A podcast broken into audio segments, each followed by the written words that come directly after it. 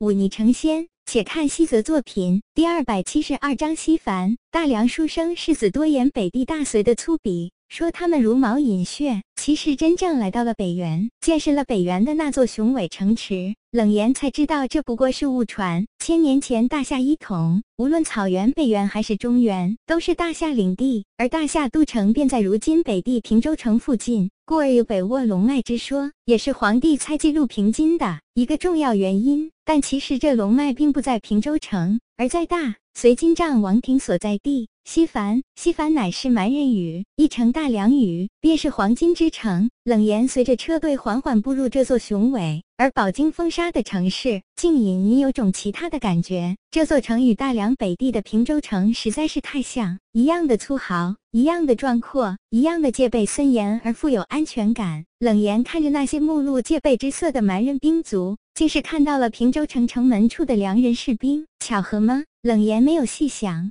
转脸看了看身边的护青郎，开口道：“护叔叔，父亲托我在这西凡办点要事，你们货卖完了，不妨直接离开，不必等我。”一路上，护青郎本就对这个不知何处来的青年人不怎么喜欢，此刻听到他要与自己分道扬镳，自然是求之不得。他懒得跟着后生多废话，领着车队去往前面一家店铺交货，顺带买一些大梁紧缺的皮货。回去便又可以赚一笔。冷言跟这些人分开之后，便看似漫无目的的在街道上游逛起来，只是眼睛有意无意的扫过道路两旁的那些商铺。如此行了一个多时辰，他已然将这座雄城摸索了个大概。他来时走的是南门，这里属于商业区。往北一些，东面是作坊，而西面则是屠宰场和大隋独有的奴隶买卖之地。正北面那座恢宏中。颇带有几分古风的建筑，便是金帐王庭所在。不得不说，因为温其良在这座城市地位崇高，连带着那些良人也受到了不错的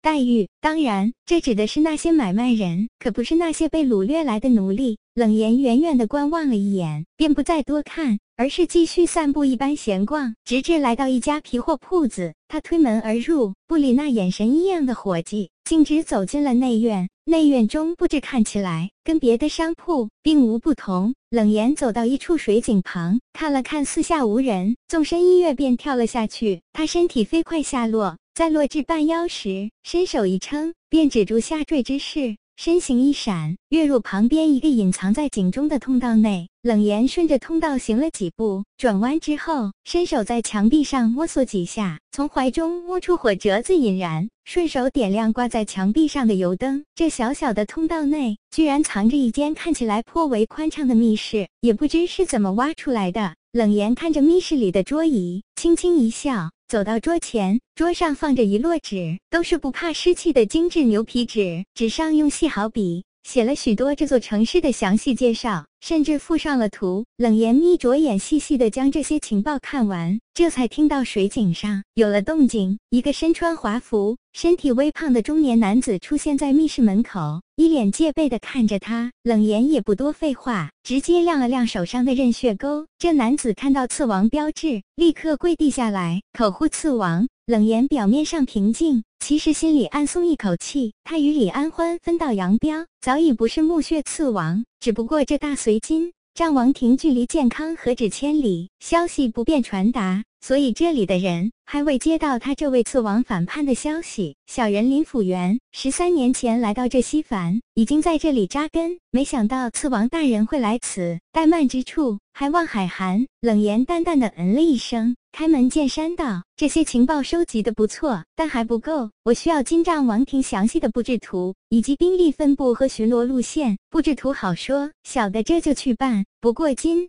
帐王庭禁止洋人进入，所以巡逻路线和兵力分布只怕搞不到，尽量去办。”冷言看了看他，接着说道：“可曾想过要回去？”林府元笑了笑。回道：“这里即便再好，却毕竟是蛮人地界，哪有我大梁故土亲切？小人那是日思夜盼的想要回去啊。”冷言点了点头。这次我办完了事，你便随我回去吧。只不过一入墓穴，终身为刺，这你该知道。回了大梁，你便恩插在北地监视平津王动向，你可愿意？能回去便好。小的愿意去做事吧。冷言待在桌前，继续看着桌上的情报。待林府元离开，冷言抬起头来，悄悄来到密室门口，侧耳听着林府元离开，从井中钻出，大步离开了这皮货铺子。他悄悄跟在林府元身后，看着他急匆匆走到一家蛮人开设的店铺，向那蛮人询问了些什么。那蛮人警惕地看了看四周。反身入内院，不多时，将一样东西交给林辅元。倒不是他对着林辅元心生怀疑，实在是他此时境地尴尬。若林辅元心生歹意，将自己到来的消息告诉蛮人，那么自己刺杀温启良的任务便平白增添几分凶险。林辅元得到这份东西，显然心情不错，将一袋钱币丢给那蛮人，又用蛮语说了几句，这才离开。他一路朝西前进，在奴隶市场拉了一个蛮人，与他交谈几句，塞了一锭银子在对方手里。对方看了看四周，将银子收好，又跟林府元交谈几句，转身便朝北行去。看到这蛮人去的方向，冷烟眼睛微眯，舍弃了林府元，跟在了蛮人身后。这蛮人并未如冷言所想的去金帐王庭，而是去了北面一户人家。冷言看着他进入，因为听不懂蛮语，干脆在外面等他出来。趁着这时间，他将自己做了一番伪装，因为有着白冷泽教给他的伪装方法。很快，冷言就从一个病样。央的大梁男子变成了一个身材略显消瘦的蛮人女子。冷言身材颇为高挑，换上蛮人衣衫，再将露在外面的皮肤涂成淡淡褐色，将头发藏进蛮人女子喜欢戴的帽子中，刻意模仿蛮人女子走路的姿势，倒也看不出什么破绽。为避免麻烦，冷言还特地将自己脸蛋搞得丑陋一些。这副瘦弱模样，再加上普通的长相，想来不会招惹到什么地痞流氓打劫美女的无聊戏码才对。不多时，那蛮人从这户人家走了出来，冷眼眼尖看到这蛮人手里捏着一张图，这张图应该是新画的。蛮人心急之下，并未多做隐藏，用嘴巴吹着纸上的墨迹，待干后才叠起来放进怀中。而这一切尽数落在了冷言眼中。